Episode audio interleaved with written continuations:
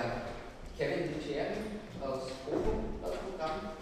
Ähm, in dem Fall steht auch der Titel schon ähm, an der Wand, entsprechend lese ich ihn gar nicht, bevor es ja, ja. ja, vielen Dank. Ich freue mich sehr zu reden. Ich sehe es hat sich gelicht ein bisschen, aber es ist wahrscheinlich immer so, wenn man gegen Kant antritt. Der redet in der, oder der, über den wird geredet in den nächsten, den nächsten Panel. Also im nächsten Panel. Da, äh, da kann, man, kann man verlieren. Trotzdem freue ich mich, dass wir jetzt den Weg hier gefunden haben oder die ganze Zeit geblieben sind und fangen direkt an äh, mit dem Vortrag. Ich will ablesen, aber ich habe tolle Bilder, also oder bunte. Die Hochphase der Kybernetik in den 1950er bis 1970er Jahren gilt weitestgehend in der wissenshistorischen Forschung als Zäsur im Denken, indem die Kybernetik einen neuen Wahrnehmungs- und Denkstil prägte, der nicht nur auf den wissenschaftlichen Raum beschränkt blieb, bot sie gleichzeitig auch interdisziplinäre Anschlusspunkte einer, und hier zitiere ich Hürl und Hafner, Transformation des Humanen. Die Sonderstellung des Menschen, der kartesianische Dualismus sowie die Dichotomie von Mensch und Maschine, und auch darüber haben wir heute schon geredet, werden in dieser von Norbert Wiener popularisierten Universaldisziplin zugunsten einer kognitivistischen Menschenfassung und logischen Schaltungen subvertiert. In Anbetracht dessen ist der epistemische Bruch, der mit der Kybernetik einhergeht, die Stellung des Menschen. Die Maschine steht dem Menschen nicht mehr gegenüber, sondern gleich. Mit dem neuen Denken der Ordnung im Dispositiv von Sozial-, Bio- oder Wirtschaftskybernetik kommt zwangsläufig auch ein neuer Menschentypus auf. Der Typ des kontroll- sowie regulierbaren Menschen passt nun mal nicht mehr, und da schließe ich auch an die Vorrednerin an, in ein antiquiertes Menschenbild. Doch um dieses neue Menschenbild zu verstehen, muss man die Kybernetik in einem größeren diskursiven Rahmen einordnen, das heißt ihren Entstehungskontext historisch betrachten. Dabei stehen neben den Einordnungen oder neben der Einordnung auch die Ordnungsdiskurse, die den Menschen als eine Art des ordnungslosen Rauschens, Zitat Foucault, wenn nicht beschränken und zensieren, so doch in ihrer Ordnung mit integrieren wollen.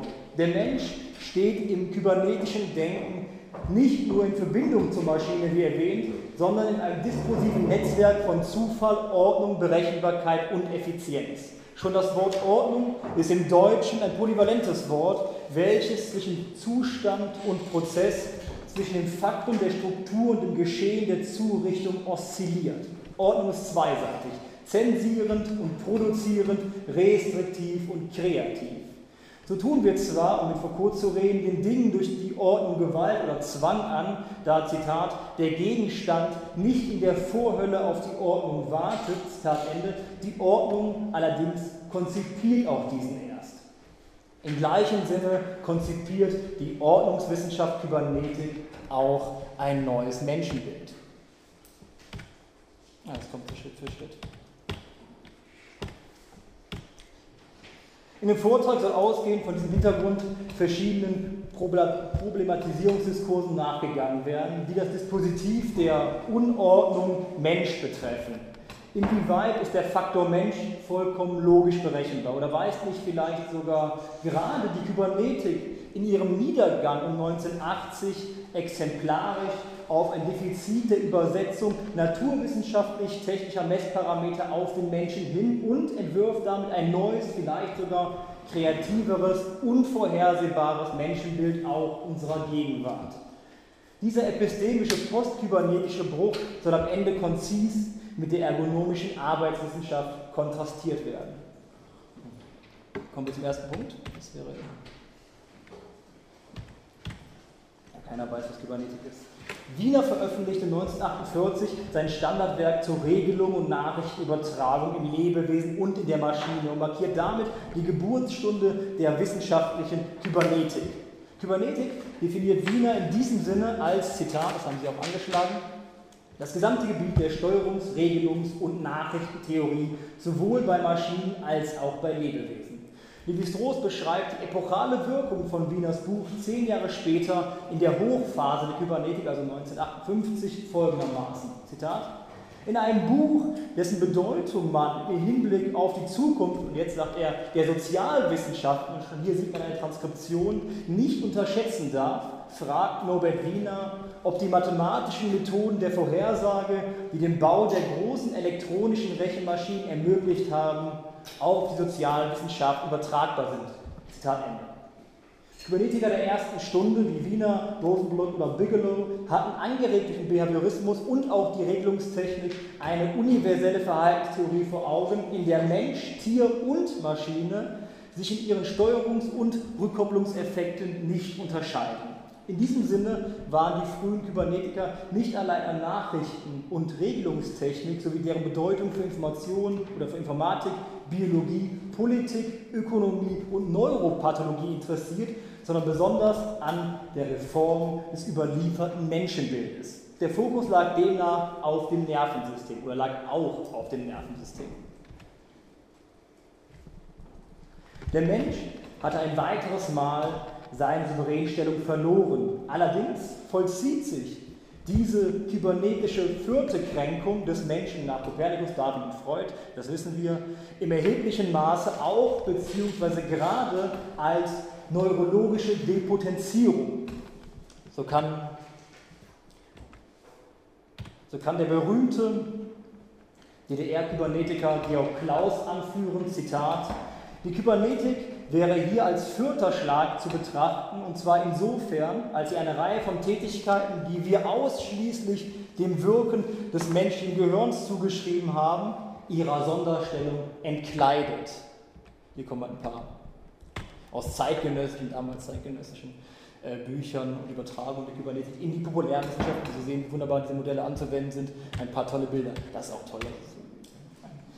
Der Mensch, also ich Ende, der Mensch war nicht, war nicht mehr alleiniger Handlungsträger, sondern nur noch ein, oder packe ich ja Wasser auf die Mühlen, wie ich gehört habe, mit Natur und Haraway. Er war nur noch ein Akteur im Netzwerk oder im, eben kybernetisch gesprochen, im Regelkreis.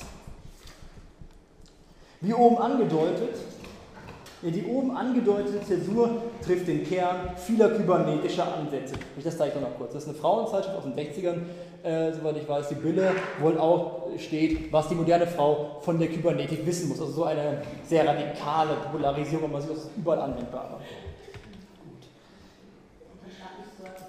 Was? Achso, nee. Also die oben angedeutete Zäsur trifft den Kern vieler kybernetischer Ansätze, bei denen das Denken selbst auf der Grundlage der physiologischen bzw. physikotechnischen Tatsachen seiner Schaltbarkeit betrachtet wird. In der Idee der Denkmaschine, die Kofigal 1948 anregte, wurde in der Kybernetik zu einem, und diese Idee wurde zu einem leitenden Paradigma und bot Raum für Spekulationen und Ideen. Das haben wir gerade schon, das zeigen auch diese Times-Hefte. So schrieb Max Bense, vielleicht der kybernetische Literat 1955 im Vorwort zur deutschen Auflage von Denkmaschinen, Zitat, nicht die Erfindung der Atombombe ist das entscheidende technische Ereignis unserer Epoche, sondern die Konstruktion der großen mathematischen Maschinen, die man, vielleicht mit einiger Übertreibung, gelegentlich auch Denkmaschinen genannt hat. Es zeigt sich bei diesem Übergang von arbeitsverrichtenden zu informationsprozessierenden Maschinen auch einen Bruch im und mit dem Denken. Gotthard Günther verweist auf diesen Paradigmenwechsel, den die neue Technik evoziert. Ja. Der Mensch hat bisher, Gotthard Günther, hat bisher in seiner technischen Entwicklung zwei grundverschiedene Ideen der Maschine konzipiert. Die erste ist die klassisch archimedische Maschine, deren Zweck ist, Arbeit zu produzieren. Neben diese ist die Idee der zweiten Maschine getreten, von der man nicht mehr Arbeit, sondern Information, das ist sozusagen das Leitwort. Also in 20 Jahren hat fast gar keiner über Information geredet und Sie sehen ja heute, wir reden alle nur über Information, also, sondern Information erwartet. Die erste Maschine ist in Analogie zum menschlichen Arm und Hand entworfen, da wären wir auch fast wieder bei Kapp, und der, und der zweite wird, oder von der zweiten wird erwartet, dass sie eine technische Reproduktion des menschlichen Gehirns darstellen soll. Denn nur das Gehirn verarbeitet Informationen. Hier stehen sich zwei Maschinen, aber auch Denkfiguren gegenüber. Wobei die zweite Maschine von der Kybernetik, die die allgemeine Theorie, so wie der Günther, eines nicht archimedischen Mechanismus darstellt, verkörpert wird. Hier gelangt der neue grenzsubvertierende Maschinentypus als Denkmaschine in den wissenschaftlichen und vielleicht viel zentraler populären Diskurs. Natur und Materie, Mensch und Maschine, und Maschine wurden analog. Folgt man diesem Ansatz, so kann Logik in natürlichen wie in künstlichen Systemen in Materie verkörpert und ausgedrückt werden. Das Denken wurde zum subjektlosen Prozess. Dieses neue Denken ohne Subjekte oder besser ohne den Menschen und doch auf ihn zu, kündigt zum einen eine Morgenröte am westlichen Himmel an, die von Formalisierung und Demystifizierung und damit von Theorien geprägt ist, in denen man den Menschen nicht mehr mitdenken muss. Klammer auf, total interessant, das arbeiten aber andere Leute, wäre die Verbindung, wenn wir jetzt über Foucault und Posthumanismus reden, wie weit auch Foucault durch Jacob in seinem Buch Ordnende Dinge genau von dieser nachkybernetischen Epoche angeregt ist. Das wäre halt so ein eigenes eigene Forschungsthema. Aber wie zu denken, wie, wenn man die Kybernetik halt streut auch.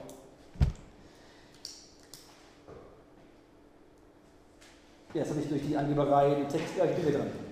Indem man den Menschen nicht mehr mitdenken muss. Und zum anderen eben Theorien auch, die den Primat der Ordnung und die Zufallseingrenzung hochhalten. Lernmaschinen zum Beispiel, Computer und viele Schüler und im Unterschied zum Lehrer.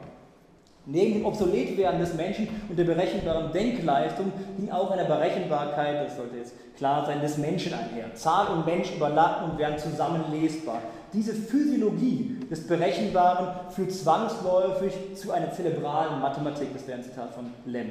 Mensch und Maschine sind gleichmäßig, so die Hoffnung, so die Annahme, kontrollierbar. Voraussagung kulminiert mit Verordnung im Dispositiv Kybernetik. So sagt McMulloch auch 1955 von diesem Konzept einer verkörperten Mathematik, Zitat, alles, was wir über Organismen lernen, führt uns nicht zu dem Schluss, dass sie analog sind zu Maschinen, sondern zu dem, dass sie Maschinen sind.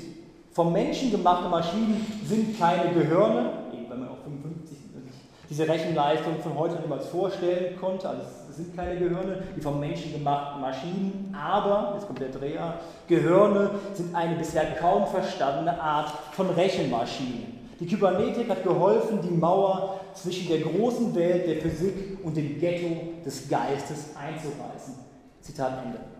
In den kybernetischen Modellen schienen sich also Maschinen zielorientiert wie Menschen zu verhalten. Menschen konnten im Gegenzug durch Datenerhebung und Informationstheorie wie Maschinen beschrieben und eingestellt werden. Der traditionelle Glaube an eine Subjekt- und Objektdichotomie ist, so proklamiert Günther, durch Zitat die moderne Maschinentheorie und durch ihre jüngste Disziplin, die Kybernetik, widerlegt worden. Zitat Ende. Subjektcharakter oder besser Handlungsaktant ist nun auch die Maschine.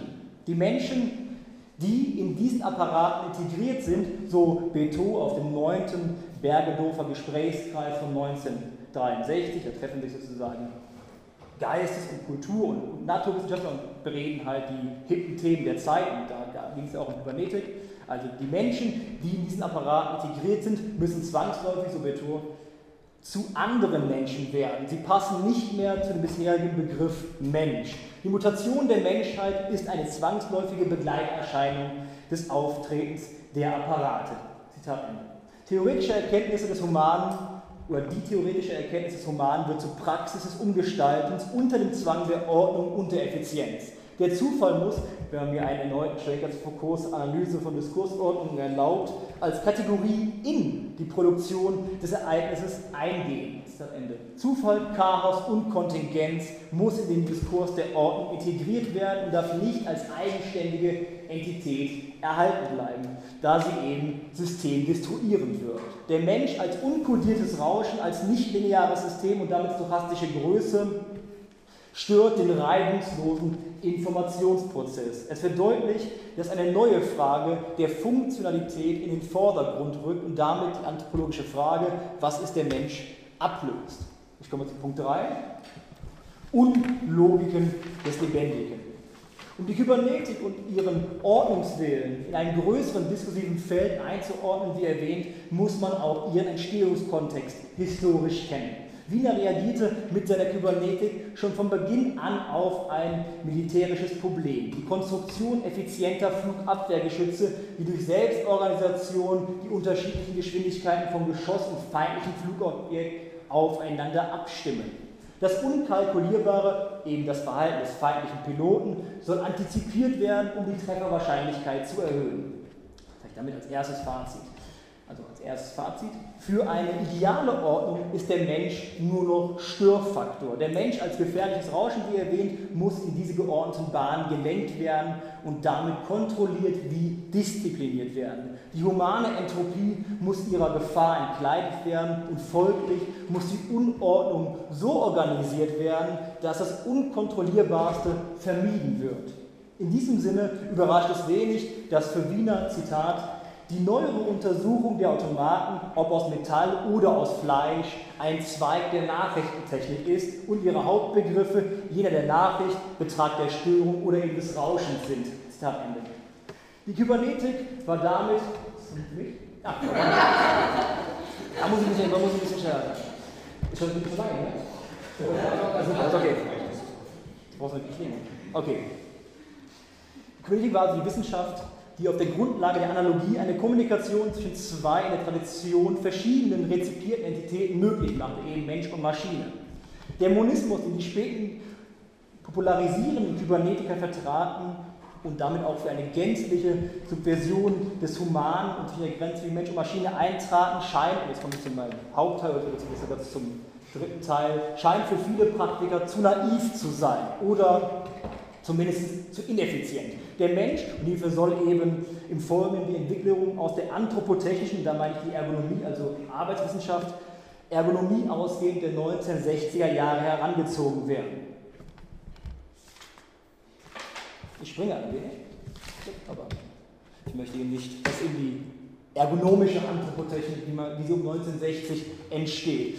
Das moderne Intone Surface als zu gestaltende Mensch-Maschine-Schnittstelle, und darum geht es ja hier, war geboren in dieser postkybernetischen Abwendung auch von einer zu starken Analogisierung. Ordnung, Zuverlässigkeit und gelingende Kommunikation werden nicht mehr durch metaphorische Ähnlichkeitsrelationen generiert, sondern durch technische, auch wie menschliche Anpassung aneinander. Oder historisch eben mit der Gründung des Instituts für Anthropotechnik in Bonn Mitte der 1960er Jahre. Wo die Kybernetik die Gleichwertigkeit proklamiert, sucht eben die Anthropotechnik die passend designte Schnittstelle für zwei grundverschiedene, und das erkennt die Anthropotechnik, Systemkomponenten. Der chimärische Bereich der Maschinenmenschen galt eben demnach für Philosophie, Kunst und Science-Fiction-Romane wohl mehr als für die Arbeitswissenschaft der 1960er Jahre. Diese eben benötigte nicht nur juristische Subjekte und Grenzen, sondern musste auch beim Dialog, wie sich das schimpft, des Mensch-Maschine-Systems die verschiedenen Kommunikationspartner Mensch und Maschine zur Effizienzsteigerung gegeneinander abgrenzen. Die Ordnungssysteme ausgehend von der Kybernetik bleiben zwar, das darf nicht unterschlagen werden, vorhanden, modifizieren sich aber und nehmen teilweise andere Aggregatzustände an.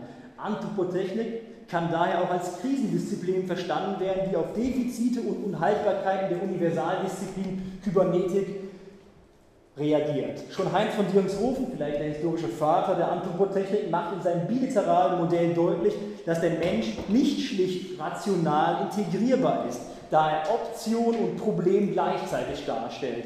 Auf diese Weise ist er zwar in diesem Mensch-Maschine-System, Zitat, bisweilen der schwächste, aber immer das wichtigste Glied. Die Loslösung der Maschine von der Arbeit ebenso Ablösung der Arbeit von der Mechanik markieren in der, in der Arbeitswissenschaft den Übergang zu hybriden Closed-Loop-Systemen. Wobei eben diese Hybridisierung, wie schon erwähnt, keine, keineswegs die Differenz zwischen Mensch und Maschine vollkommen nivelliert vielleicht. Das wurde ja auch vorhin schon gesagt, bei der zu unscharfen Hybridisierung bei, von Natur, also die nicht nivelliert diese Hybridisierung oder die Grenze wird nicht nivelliert bei der Arbeitswissenschaft und bei dem Aufkommen dieses Gedankens, sondern die werden als gleichwertige Aktanten stituiert. Mensch und Maschine können und sollen interagieren.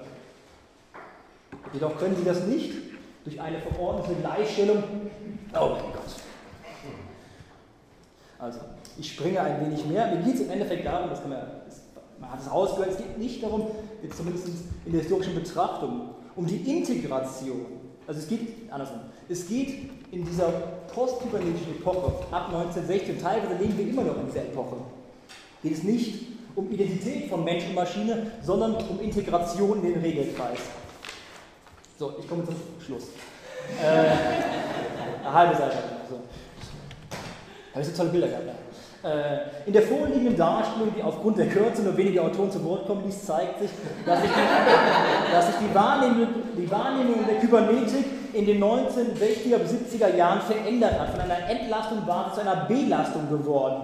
Dieser Popularitätsverlust der Kybernetik lag wohl auch an dem ordnungstreuen Menschenbild, welches mit der Wirklichkeit anthropologischer Komplexität, die wir, wie wir gesehen haben, wenig zu tun hatte. Obwohl die Euphorie der Kybernetik enorm war, wie am eindrücklichen Zitat Batesons, und das gönne ich mir noch deutlich wird, er sagt Batesons, ich glaube, die Kybernetik ist der größte Bissen aus der Frucht vom Baum der Erkenntnis, den die Menschheit in den letzten 2000 Jahren zu sich genommen hat.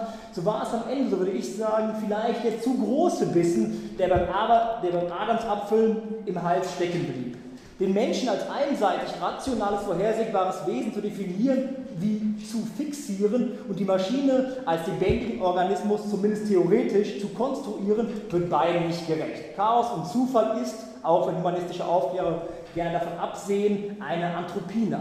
Dieser Zufall kann nicht durch eine naive Analogisierung behoben werden, sondern läuft über Anpassung und Integration, die jedoch ein Wissen über Mensch und Maschine voraussetzt. Haben Sie vielen Dank.